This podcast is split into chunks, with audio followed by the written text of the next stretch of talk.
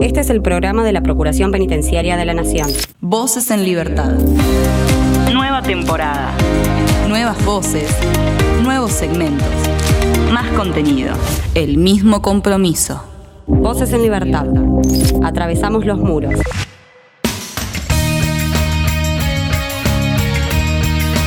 Comenzamos un nuevo episodio de Voces en Libertad, el programa de la Procuración Penitenciaria de la Nación. En esta oportunidad vamos a darnos una vuelta por la región del litoral, vamos a hablar con el delegado justamente de esa región para charlar un poco sobre qué novedades hay y también cómo viene este 2022. Por otro lado, hablando del 2022, en febrero, el 10 de febrero exactamente, la Corte Suprema de Justicia de la Nación confirmó la inconstitucionalidad de la privación del derecho del voto de las personas condenadas Así que hablaremos también de, esa cuestión dentro de un rato. Y también tenemos nuestro panorama informativo de lo que ocurrió durante el mes de febrero. Todo lo que pasó durante febrero, las notas que hicimos, con quién hablamos, algunas cosas estarán resumidas entonces en dicho panorama como hacemos siempre. Está Tomás Rodríguez Ortega en la edición, está el equipo de relaciones institucionales con colaboración de prensa en la producción. Flor Sosa está de vacaciones, le mandamos un abrazo aquí a la distancia. Damián Fernández es mi nombre y esto es Voces en Libertad. Denuncia SAL 0800 333 9736. Hace valer tus derechos.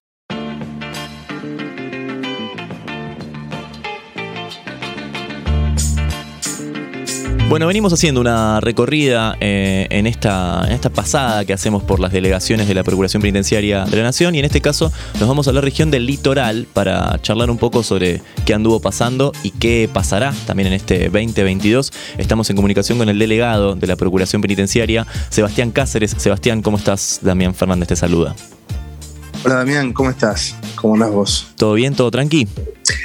Todo bien por acá, haciendo un poco de, trabajo de oficina, gestionando las, eh, tratando de gestionar las soluciones a las demandas que nos van presentando los, los internos en los distintos alojamientos que tenemos en la provincia de Santa Fe, en Entre Ríos, en Santiago del Estero. Y, bueno, y poniendo en marcha también un poco, viste que el año arranca el primero de enero, pero sí. Eh, enero es un mes complejo, febrero te vas, vas acomodando todo y como que marzo decía, es como que estás más al 100%, así que bueno. Sí, en, eh, marzo, se, en marzo se acaban las excusas, se acaban completamente las excusas y tiene que empezar el año, sí, sí, no, no, no hay Se acaban todo, viste que el, 2 de enero uno está trabajando, pero siempre, viste, no, a ver, nosotros interactuamos mucho con la justicia, enero es un mes de feria judicial, o sea que salvo causa, salvo temas de mucha urgencia, nos habilitan ferias. Eh, así que siempre el, trabajo en interacción con la justicia es un trabajo a media máquina. y, bueno, las planificaciones se, acaban en enero, febrero y, en marzo ya estamos a pleno, así que estamos tratando de, poner también quinta en, algunos proyectos que venían del año pasado. No sé si recuerdan que, que hablamos en la última conversación que tuvimos el año pasado que habíamos firmado convenio con dos universidades acá en la provincia de Santa Fe, en Entre Ríos. Y bueno, eh, en el marco de, estos convenios estamos arrancando ya con un programa, en realidad el programa que la PPN viene llevando adelante, que es el programa Hablando.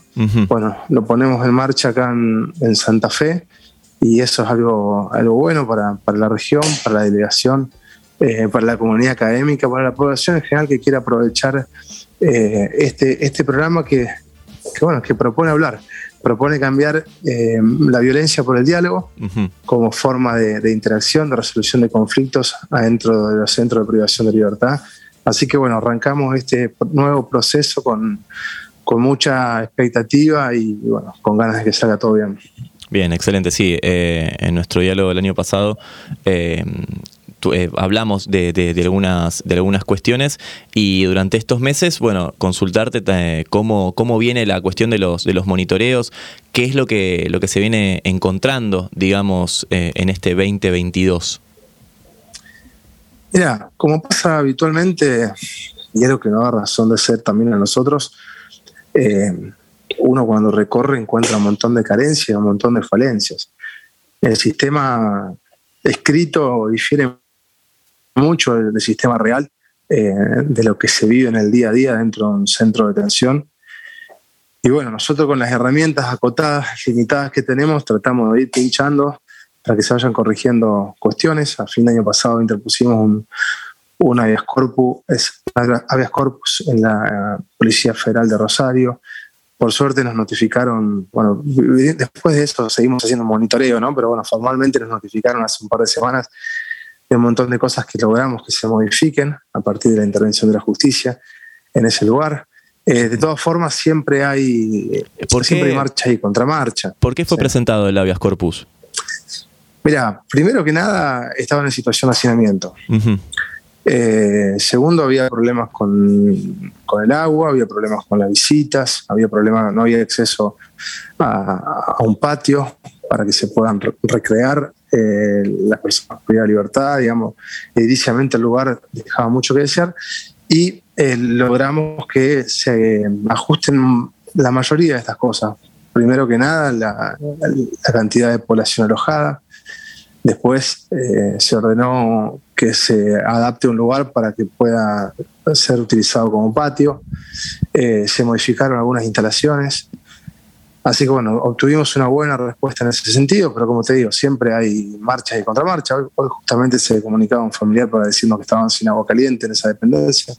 Así que mañana vamos a estar visitándola para ver cómo está la situación, si es algo que se puede resolver rápidamente. Por suerte todavía las temperaturas son altas en esta zona pero, pero bueno, en, breve van a empezar a cambiar y, estas cosas son, son fundamentales.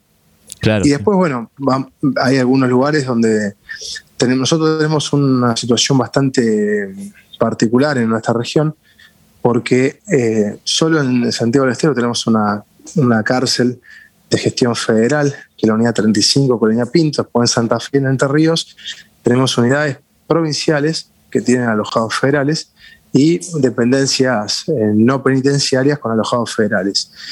Y esto, bueno, por ahí va, cambiando la, mirada de la, de la, gestión, de cómo, de cómo gestionar estos lugares. En el año 2019 se modificó el, organigrama provincial, entonces las cárceles empezaron a depender del Ministerio de Gobierno y Justicia y eh, las dependencias policiales del Ministerio de Seguridad y a fin de año volvieron a modificar eso y las cárceles volvieron a depender del Ministerio de Seguridad. Y todo este tipo de modificaciones eh, burocráticas o administrativas terminan teniendo un impacto en, la gestión de los centros de detención y también en la interacción con nosotros. Así que estamos siguiendo muy de cerca eso. Hoy en, Coronda tenemos 331 detenidos federales, a pesar de que es una, unidad provincial. Sí. Ah, eh, y, bueno, es esto nos, obliga a tener un, abordaje particular, por ejemplo, con esta unidad, por la cantidad de alojados que hay. Y no, bueno, obviamente que las visitas vamos encontrando siempre nuevas cosas y, problemas de vieja data que a veces son eh, sistémicos, son muy, muy complicados de resolver y bueno, nosotros vamos, vamos tratando en la medida de nuestras posibilidades de hacer todo lo que está a nuestro alcance para que quien tiene que resolverlo lo resuelva, ya que nosotros no somos un organismo ejecutivo, somos un organismo, un organismo de control, y de denuncia. Claro, claro. Eh, Sebastián, el, el ojo un poco de, de los medios, digamos, está un poco más eh, alejado de, la cuestión COVID y la cuestión sanitaria por todo lo que viene ocurriendo en el mundo, por supuesto, pero hay que recordar que seguimos atravesando esta, esta pandemia y en ese caso, ¿cómo viene la, vacunación en, las cárceles de la región? Mira, en Entre Ríos se avanzó bastante bien, en Santa Fe la cosa viene, viene distinta, no tiene la misma no han tenido la misma capacidad de respuesta. También que la población en, penitenciaria es más grande en Santa Fe que en Entre Ríos. Eh, si miramos solo los detenidos federales, nosotros tenemos 550 más o menos en Santa Fe y unos 340 en Entre Ríos.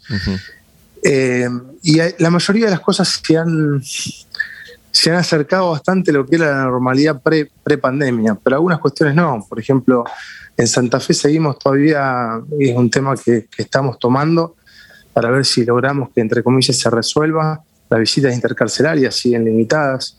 Eh, y la verdad que la vida, a ver, como decimos, la, pandemia no ha pasado, pero nos tenemos que adaptar y no se puede dejar de vivir y, los internos no se pueden dejar de vincular con sus familias, con sus afectos más allá que estén privados de libertad o que estén, eh, este, que estén, perdón, en libertad o privados de libertad en algún otro centro penitenciario Eh, y bueno, estas son cuestiones que todavía no se terminan de ajustar, que, que bueno, generan un impacto en la, en la calidad de vida de las personas privadas de libertad y, y afectan sus derechos.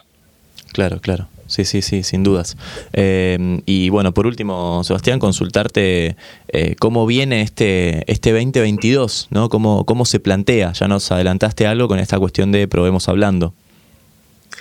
Ya, se plantea un poco haciendo nuestro trabajo habitual, eh, que es el monitoreo de los centros de detención. Tenemos más de 30 centros de detención entre penitenciarios y no penitenciarios en nuestra región, así que tenemos que, que movernos bastante.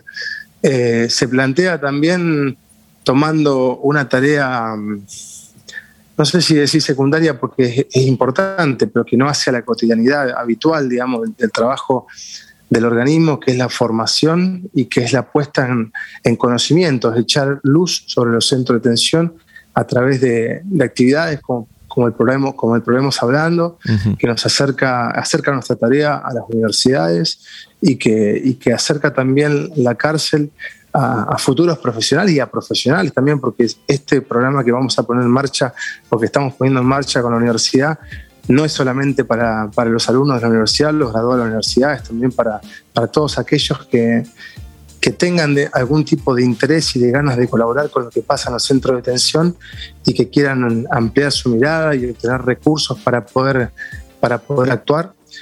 Así que viene un poco con, dos patas distintas, como decía, con el trabajo de visita en las cárceles, de recibir las demandas de las personas por de libertad y de tratar de generar soluciones a, esto, a estas problemáticas. Y por otro lado, eh, en este, este esfuerzo que estamos poniendo para tratar de generar conocimiento, de echar luz sobre la cárcel y, de, bueno, de, de, aportar nuestro granito de arena para que el sistema también vaya cambiando, para que esta brecha tan grande que decíamos al principio que hay entre, entre la cárcel en el papel, digamos, y los derechos en el papel y la cárcel en realidad y los derechos que efectivamente se pueden gozar, bueno, se vaya achicando, se vaya cerrando y podamos tener en algún momento no tan lejano eh, cárceles dignas y derechos plenamente vigentes. Sebastián, te agradecemos como siempre mucho la, comunicación y seguramente a lo largo del año nos estaremos comunicando para, ir tirando las novedades ¿no? de, cómo van avanzando las cuestiones. Muchas gracias a ustedes, siempre un gusto conversar y bueno, eh, esta, esta, oportunidad que nos dan de, difundir la voz y demostrar también que así como tenemos un país federal, tenemos un organismo federal eh, que trabaja no solamente en, el capital federal y de ambas, sino que trabaja en todo el país tratando de velar por los, por los derechos y, y garantías de nuestras personas. Exactamente. Te mandamos un abrazo, Sebastián, te agradecemos mucho. Un abrazo grande. Sebastián Cáceres es quien hablaba, delegado regional del litoral de la Procuración Penitenciaria de la Nación.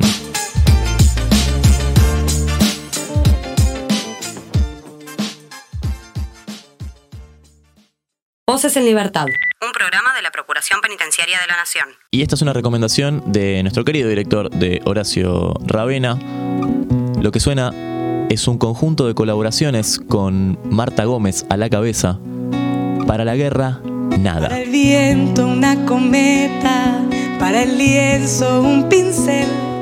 Para la siesta, una hamaca. Para el alma, un pastel silencio una palabra, para la oreja un caracol, un columpio para la infancia y al oído un acordeón, para la guerra nada.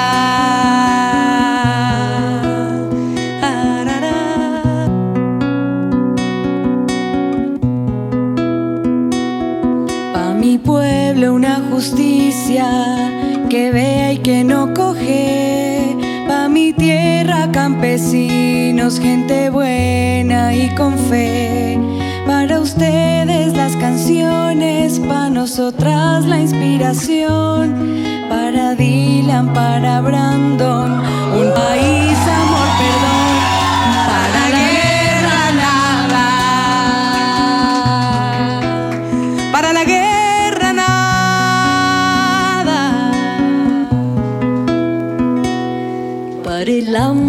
Semilla, para Dylan educación, un sueldo digno para el pueblo y que no le roben su pensión.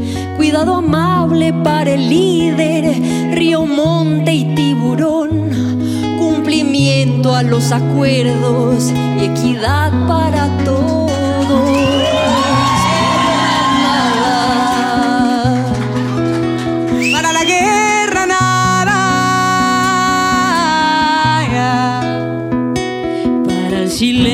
Una poesía, para el espíritu una flor, para mi pueblo una esperanza que nunca muera de amor, para la violencia mi ternura, una verdad para las dudas, para mi miedo una pasión, para mi vida inspiración.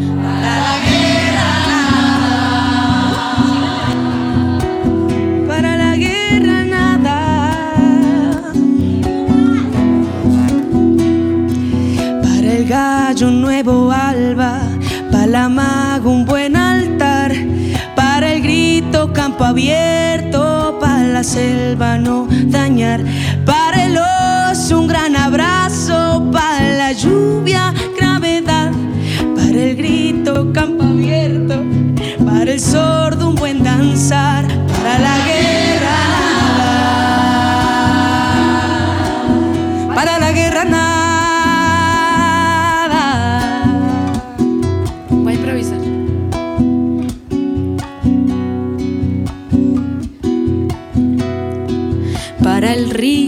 aguacero, para el páramo una flor, para usted y para mí un abracito es mejor. Para la tierra una papita, para el campesino honor, para la vida una sonrisa. Y para el viento una canción, para la guerra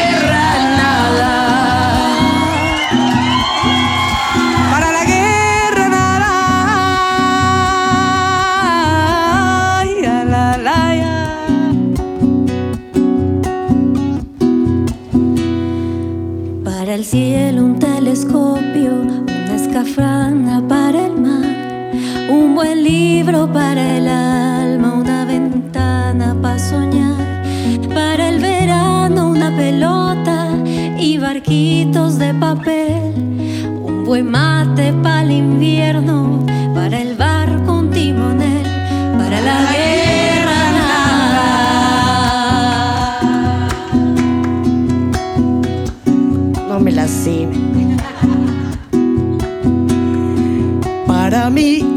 aguardiente, ojalá que sea antioqueño. Para el niño que está en la puerta del colegio, para la madre una caricia, para el padre una oración. Y en esta Navidad todos tengan una bendición para la guerra.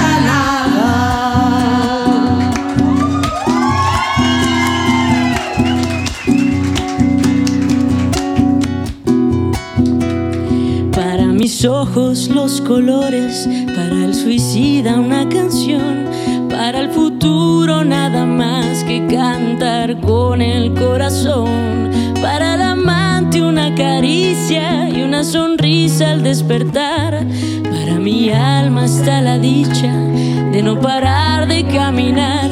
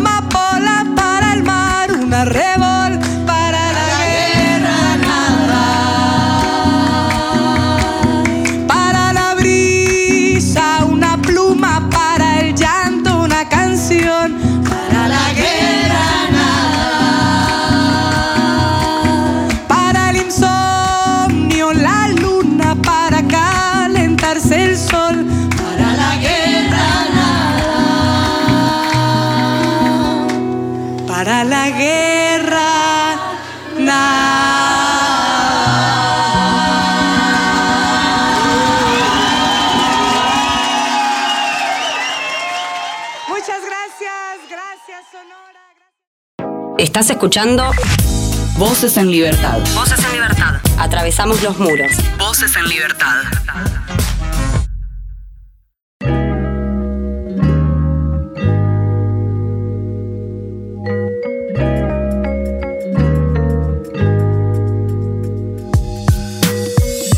Noticia nos lleva al 10 de febrero porque la Corte Suprema de Justicia de la Nación confirmó la inconstitucionalidad de la privación del derecho al voto de las personas condenadas, declarada así por la Cámara Nacional Electoral, instalando en el Congreso que se regule eh, cómo implementar el derecho al sufragio. Estamos en comunicación para hablar de esta cuestión con Jessica Lepinski. Ella es eh, Lipinski, perdón, con, con I. Ella es jefa de área de articulación y enlace para intervenciones jurídicas de la Procuración Penitenciaria de la Nación. Jessica, ¿cómo estás? Damián te saluda. ¿Qué tal, Daniel? Dani, Damián, vos dijiste mal mi apellido, yo Sí. digo mal tu nombre. Ahí está. Eh, te, te iba a preguntar primero qué tan mal dije tu apellido. Sí, no solo la cambiaste la I por la E. Claro. Lipins. Lipinski, Lipinski, Sí. ahí está. Vos sos Damián, Damián sí. Fernández. Yo soy Damián, sí, sí. Ahí está. ¿Cómo estás? ¿Todo bien?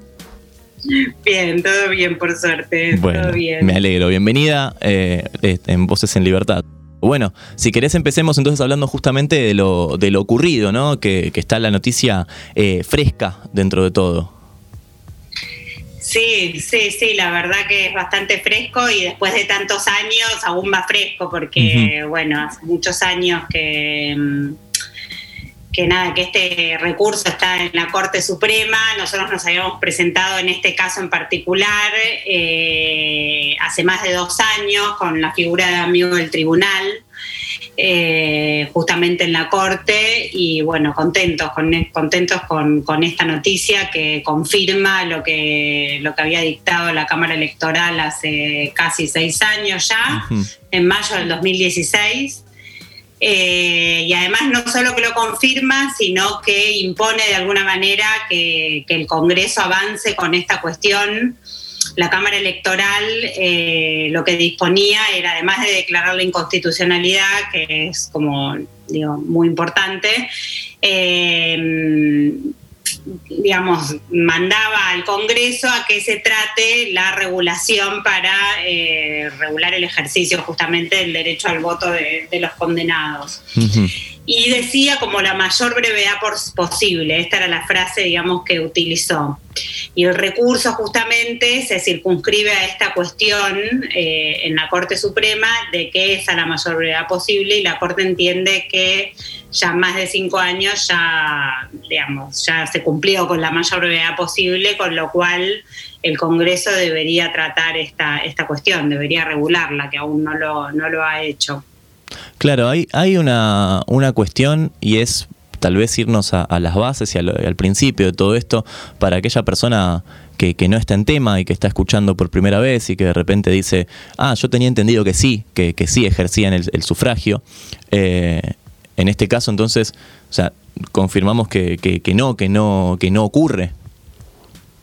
No ocurre en el caso de los condenados, en el caso de los procesados, originariamente tampoco tenían acceso al derecho al voto y ya hace bastantes años la Corte dictó la, también la inconstitucionalidad, era una regulación del Código Electoral que también lo prohibía y en el fallo Mignone la Corte dicta que los procesados tienen, digamos, el acceso al voto y ahí lo trata el Congreso y deroga este inciso de- del Código Electoral.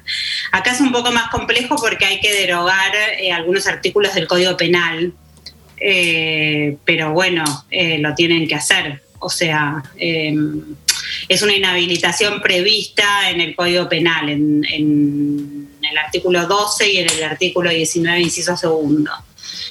Además de en el Código Electoral. Eh, pero bueno, lo impone, lo impone la Cámara Electoral, lo impone la Corte, así que digamos ya, bueno, debería tratarlo el Congreso. Ok, ok, ok. Eh, ¿Hay algún, alguna forma en la que se ha, en la que se ha planteado cómo, cómo realizar esta, esta actividad? Nosotros después del fallo de la Cámara Electoral en el 2016 presentamos un proyecto de ley. Eh, después luego también lo presentamos el año pasado, antes de las elecciones del año pasado lo presentamos también. Nunca hemos tenido noticias y hay otros proyectos de ley presentados por algunos diputados para tratar esta cuestión. Ahora estamos analizando en la Dirección de Legales eh, cómo llevar a cabo la ejecución, pero en principio, digamos, la instancia legislativa que tiene la Procuración con este tema eh, lo ha promovido. Em, y bueno, y como sabemos, otros diputados también, no, todavía no, no lo han tratado, pero bueno, urge que se trate esto, eh, más después de este fallo, más aún.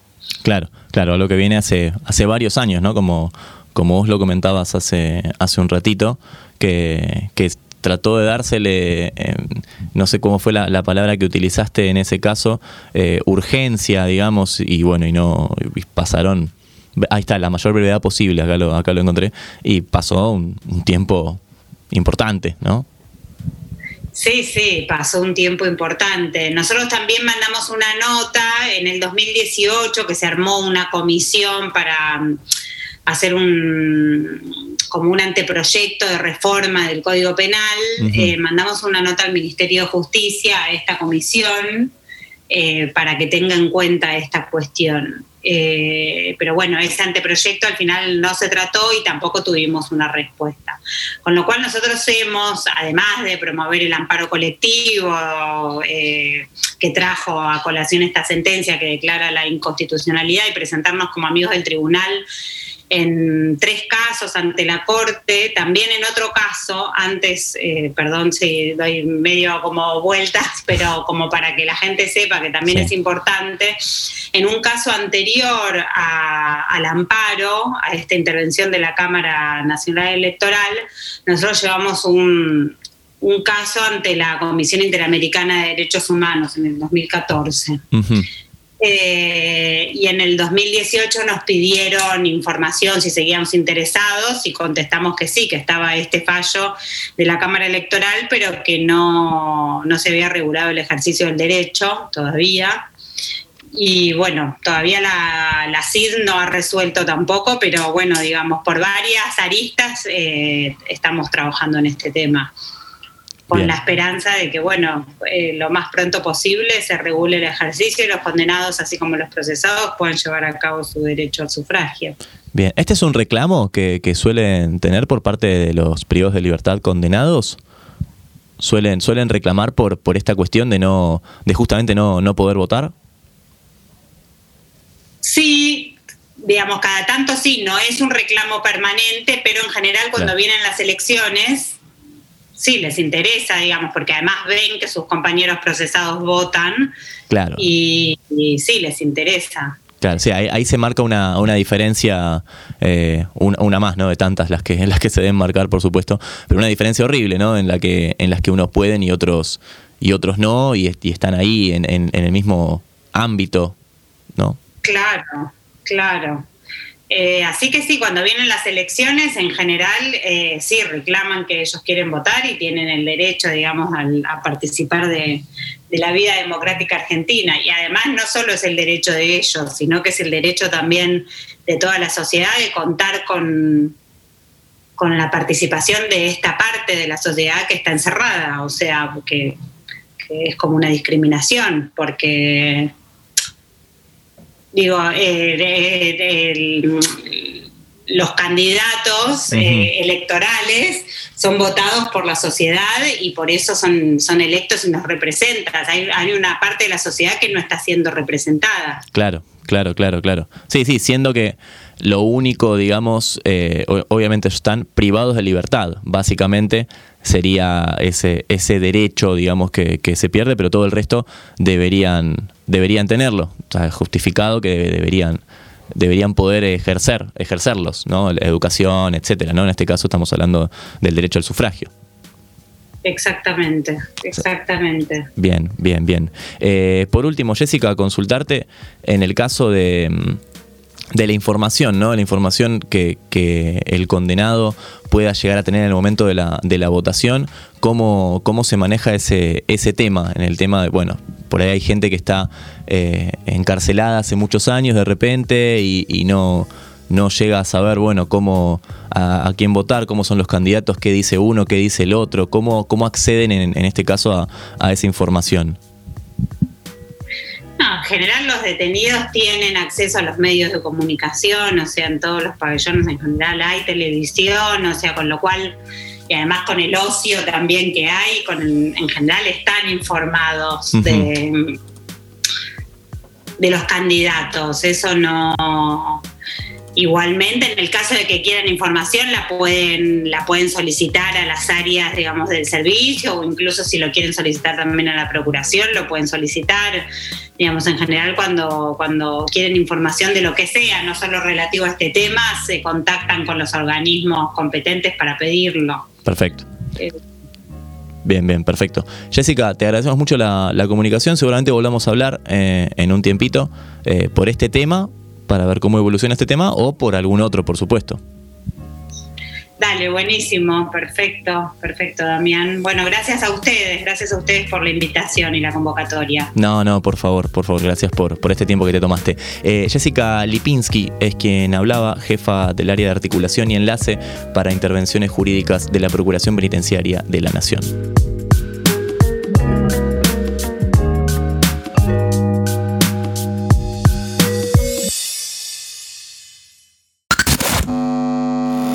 Síntesis de la semana. Noticias, en un minuto. Catamarca. Inclusión laboral para personas privadas de la libertad. La provincia lanzó el programa de inclusión para personas adultas privadas de la libertad con el objetivo de promocionar el acceso al empleo a este sector de la sociedad.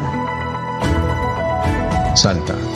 Promueven acciones para la reinserción social de personas privadas de la libertad se avanza para la concreción de un proyecto denominado Respirar, Libertad, que propone herramientas de yoga, respiración y neuroeducación destinada a personas en contexto de encierro. Es un trabajo coordinado entre el Ministerio de Seguridad y Justicia con Escuelas Pacuá. Jornada de concientización sanitaria en la unidad 13. En coordinación con la Asociación Civil Buena Vida, se efectuó en la cárcel número 13, ubicada en la ciudad de Junín, una jornada de concientización y testeos para prevenir enfermedades hepáticas. Ciclo lectivo 2022. Hoy comienzan las clases en la unidad 30. En una nueva experiencia de educación en contexto de encierro, se llevó a cabo el acto de inicio del ciclo lectivo 2022, correspondiente a la Escuela de Educación para Adultos número 703, al Centro Educativo Nivel Secundario número 451 y al anexo de Educación Terciaria, que funciona en la Unidad Penal número 30.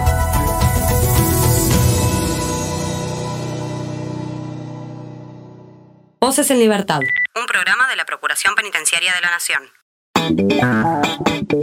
Para muchos el año comienza en marzo directamente, pero febrero nos dejó muchísima información que repasaremos en este panorama informativo. Y empecemos hablando sobre una reunión que se realizó entre la gente de Marcos de Paz y las nuevas autoridades del Complejo Federal de Jóvenes Adultos para organizar un calendario de trabajo. De dicha reunión hablamos con la licenciada Rocío Mateos, coordinadora del programa Marcos de Paz, y Maya Greenspoon, técnica en gestión del arte y cultura y facilitadora del equipo de Marcos de Paz. Esto fue lo que nos dijeron. Las autoridades de los complejos cambian eh, una vez al año y en este caso tuvimos que acercarnos eh, a, comentarles este proyecto que tenemos que es llevar unos talleres eh, a todos los pabellones del complejo de jóvenes adultos de Marcos Paz en donde podamos poner en práctica el uso del librernos, le decimos nosotros, que son cuadernos con también materiales que se asimilan a, un libro. fue, es un nombre inventado que se le ocurrió al grupo y que la verdad que es pegó mucho porque es muy llamativa. Nos resultó a nosotros muy llamativos y a los jóvenes adultos también. Eh, a las autoridades del complejo quedaron bastante contentos con el material, eh, dispuestos a trabajar con nosotras, a, dejarnos participar de, todas las actividades que quisiéramos realizar, con la idea también de seguir trabajando en conjunto y creando nuevos, nuevas formas o nuevas herramientas y dispositivos para que los jóvenes puedan tener también actividades que lleven a la prevención de la violencia, la tortura y los malos tratos, ¿no? Eh, creemos que todas las herramientas que nosotros llevamos son dispositivos de prevención de violencia.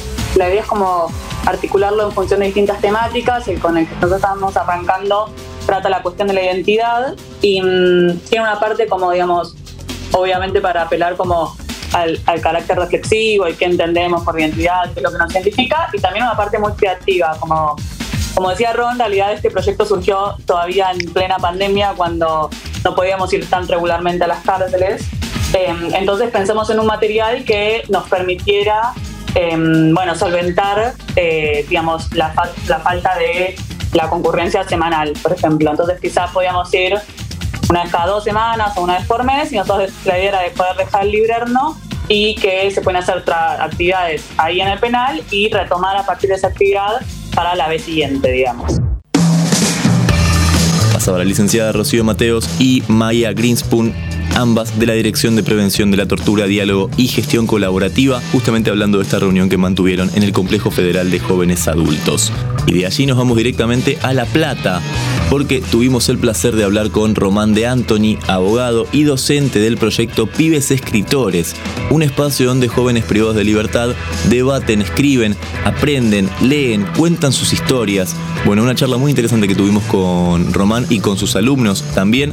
Esto fue lo que nos dijo el proyecto Pibes Escritores es un, espacio dentro de, los distintos talleres que se hacen eh, en centros cerrados de, minoridad, eh, en el organismo provincial de niñez y adolescencia. Prácticamente funciona eh, en dos instituciones, que es el Centro Cerrado Almafuerte y el Centro Copa, ambos en, la ciudad de La Plata. y bueno, es un espacio que estoy impulsando desde hace unos años, donde que nació en realidad como un, lugar de enseñanza por mi formación de, aspectos jurídicos muy básicos y que con el paso del tiempo, viendo también una necesidad que había en los chicos de poder expresarse, de poder buscar eh, algún espacio donde puedan eh, mostrar, o, lanzar algunas vetas artísticas ocultas, fue surgiendo esta, esta cuestión y eh, de presentar, eh, darle una vuelta al taller y buscarle un lado también más artístico y basado esencialmente en la, en la libertad de expresión. Y así nació el proyecto Pibes Escritores, donde ya han pasado más de, 300 chicos eh, en, los últimos años, en los últimos 3, 4 años. y bueno, que todo lo que hacemos, todo el contenido que, hacemos lo subimos a una página de internet y desde el año pasado, mejor dicho, del 2020, el año de la pandemia, contamos con, redes sociales donde eh, lo que hacen los, jóvenes que participan del, taller, eh, todo lo que hacen pueden verlo luego las familias en, las plataformas digitales de, nuestro taller, que es lo, esa es la gran novedad que, venimos a mostrar con, con respecto quizás a otros talleres. Pasaba Román de Antoni, abogado y docente del proyecto Pibes Escritores. Y también, por supuesto, nos dedicamos a darnos una vuelta por las delegaciones. En este caso, durante febrero nos fuimos a Cuyo, por ejemplo. Hablamos con Diego Moschel para charlar un poco sobre qué novedades hay en la región. Como siempre, ya el año pasado ya nos, acomodamos bastante con lo que es la presencialidad y los monitoreos, así que pudimos retomar un ritmo de monitoreo, de, presencia ¿no? en las diferentes unidades penales acá de la jurisdicción, también visitando los complejos penitenciarios de la zona, o sea, lo que tenemos nosotros en San Rafael, en el sur de Mendoza, San Juan y San Luis, que con todo esto de la pandemia por ahí había pasado un tiempo sin, sin estar de forma presencial. Así que eso para nosotros fue una, algo reconfortante en el sentido de, de volver a esa tarea presencial. Bien. Después, eh, a diaria y la, lo que digamos, la rutina y lo cotidiano de, la oficina que es, por supuesto, retomar la presencia en, el complejo federal de Cuyo, por sobre todas las cosas, que es donde tenemos la mayor cantidad de personas privadas de libertad de jurisdicción federal, con, digamos, con la, con la presencia constante a, lo largo de la semana, tres veces por semana generalmente, y de ahí van surgiendo cuestiones desde particulares y generales y eh, materias diversas, digamos, conforme la situación del momento. Eh, en eso hemos tenido un buen ritmo, como digo, de visitas, de pedidos de informes, de notas, eh, un poco variado y heterogéneo conforme el, el, tema de esa semana o el pedido particular de algún detenido, ¿no? Pasaba Diego Moschel, delegado de la región Cuyo, hablando un poco sobre el cierre del año pasado y también los proyectos de este 2022. Y por último, también hablamos del programa PPN en los barrios, porque integrantes de la Procuración Penitenciaria estuvieron de visita en el barrio 31 donde pudieron hablar con vecinos de la zona, una iniciativa muy interesante que tiene la Procuración Penitenciaria y hablamos con Brian Batistelli Yende, asesor del equipo de asesores del Centro Penitenciario Federal de la Ciudad de Buenos Aires. Esto fue lo que nos dijo Brian. Bueno, de lo que retomamos en octubre, más allá de, bueno, de que se había eh, realizado una jornada en 2018 en Lanús, eh, pero bueno, en octubre de 2021 eh, nada, acudimos al barrio 31, más precisamente al espacio comunitario Caritas Sonrientes. Sí. Y de ahí se generó una cadena que, bueno, eh, que derivó en que los vecinos nos reclamaran la presencia, digamos, en, en este tipo de jornadas. Sí, y ahora visitaron, eh, si tengo bien entendido, el martes 15 y el miércoles 16 de febrero. Estuvieron una vez más. ¿Y cómo, cómo fue el recibimiento estos días?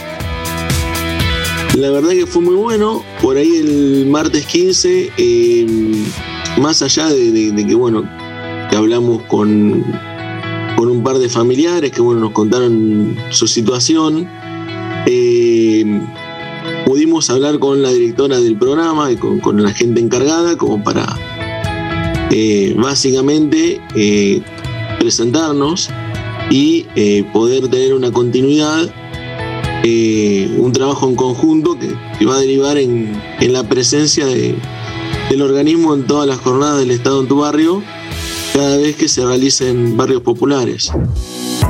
Hablábamos con Brian Batistelli Yende al respecto de la visita que se realizó en Barrio 31, parte del programa PPN en los barrios.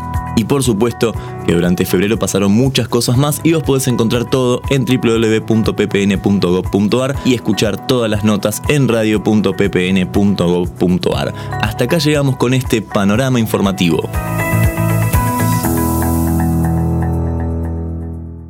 Volvé a escuchar este u otro programa a través de la web oficial radio.ppn.gov.ar. Voces en Libertad. Un programa de la Procuración Penitenciaria de la Nación. Quiero hacer canciones. Una banda que creo, creo que no pasamos nunca. Una de esas bandas indie de los últimos años que la viene rompiendo realmente. Lo que suena es Conociendo Rusia Quiero que me llames. con Quiero que me llames.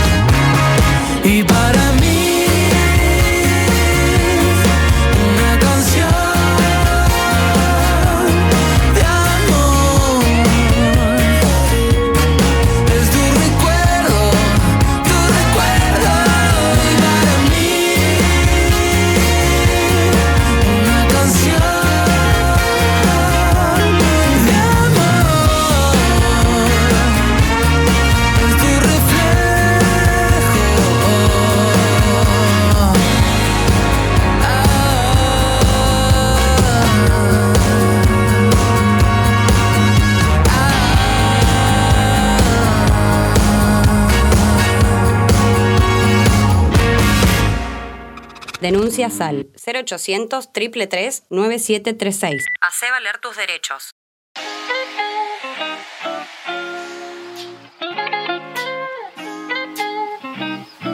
Y hasta acá llegamos con este episodio de Voces en Libertad. Ya sabes que puedes encontrar más información en www.ppn.gov.ar y todos los bloques están subidos a Spotify, buscas como Radio PPN y además todos los programas en radio.ppn.gov.ar. Estuvo como siempre Tomás Rodríguez Ortega en la edición, el equipo de relaciones institucionales con colaboración de prensa en la producción, Florencia Sosa, mi nombre es Damián Fernández y nos encontramos en el próximo Voces en Libertad. Chau.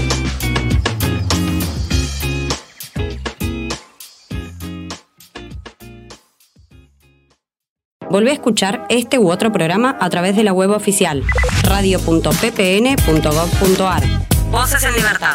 Un programa de la Procuración Penitenciaria de la Nación.